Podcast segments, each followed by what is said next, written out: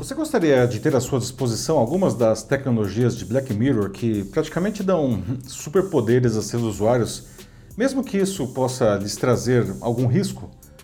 Bom, se a resposta for positiva, prepare-se, pois a inteligência artificial pode fazer algo parecido àquilo se tornar realidade em breve, com tudo de bom e de ruim que oferece.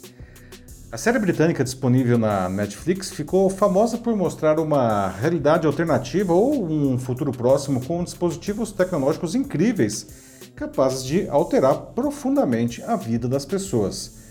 Mas, via de regra, algo dá errado na história, não pela tecnologia em si, mas pela desvirtuação de seu uso por alguns indivíduos.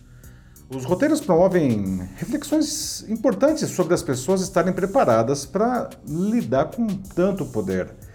E agora, com as novidades tecnológicas já lançadas ou prometidas para os próximos meses, os mesmos dilemas éticos começam a invadir nosso cotidiano, especialmente se ou quando as coisas saírem dos trilhos.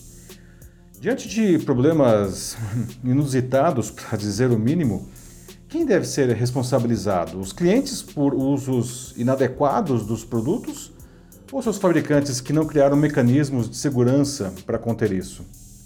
Eu sou Paulo Silvestre, consultor de mídia, cultura e transformação digital, e essa é mais uma pílula de cultura digital para começarmos bem a semana, disponível em vídeo e em podcast.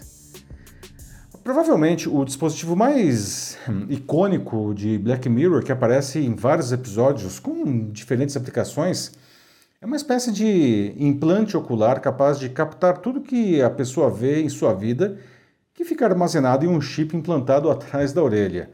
Essa memória eterna e detalhada pode ser recuperada a qualquer momento, sendo projetada diretamente no, no próprio olho ou em uma tela. Bom, não é difícil imaginar como isso pode ser problemático, especialmente quando outras pessoas têm acesso a memórias alheias. Algumas coisas deveriam ser simplesmente esquecidas ou jamais compartilhadas. A privacidade se torna um bem cada vez mais valioso em um mundo em que nossas informações pessoais viram dinheiro na mão de empresas que as transformam em dados comercializáveis. Um bom exemplo são equipamentos que vestimos, os chamados wearables, que captam informações sobre a nossa saúde, muitas delas compartilhadas com os, com os fabricantes, mas para que isso é necessário mesmo? Os relógios inteligentes, os tais smartwatches, são o exemplo mais popular desses equipamentos. Mas uma nova geração de dispositivos melhorados ah, pela inteligência artificial aprendem como nosso corpo funciona e nos oferecem informações personalizadas para uma vida melhor.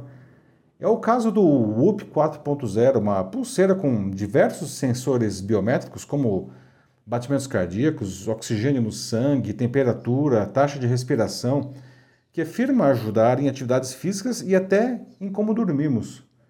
Já o Aura Smart Ring oferece algo semelhante, porém escondido em um simples anel. Né? Alguns são mais radicais, como a pulseira Pavlok 3. Ela promete ajudar a desenvolver hábitos mais saudáveis, é, como dormir melhor e até parar de fumar.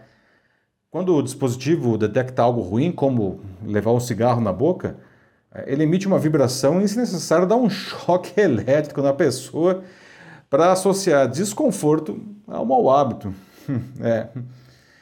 Mas dois outros dispositivos lembram mais Black Mirror, o Rewind Pendant e o Human AI Pin. Ainda não são os implantes oculares da série, mas prometem gravar o que acontece à nossa volta e muito mais.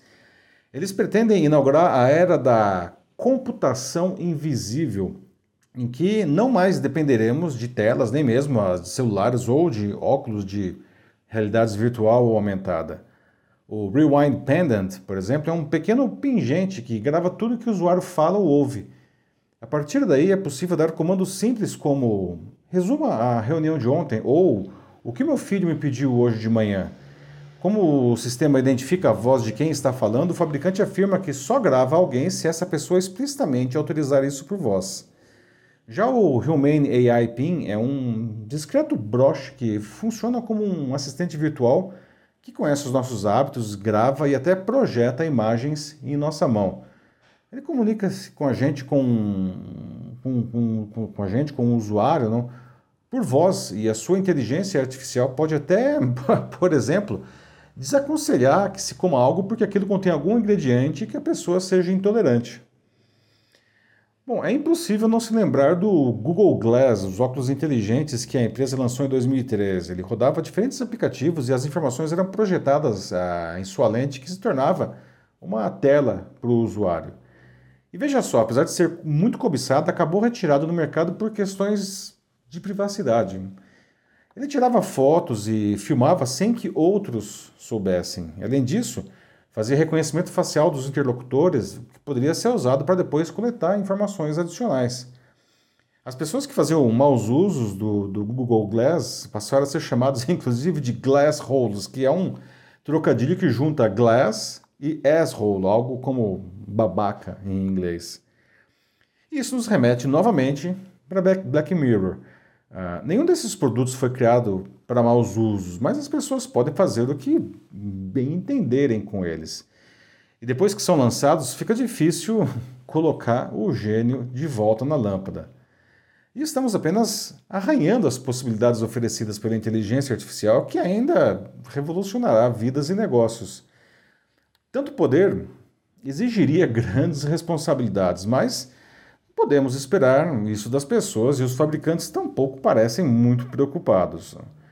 Como exemplo, na semana passada vimos o caso de alunos do sétimo ao nono ano do Colégio Santo Agostinho, um dos mais tradicionais do Rio de Janeiro, usando a inteligência artificial para criar imagens de seus colegas sem roupa.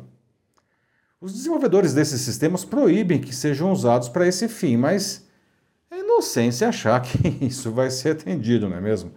Tanto que já foram criadas plataformas especificamente para isso, para tirar a roupa das pessoas. Quem deve ser responsabilizado por esses deep nudes? Né? Os alunos, os pais, a escola, o fabricante?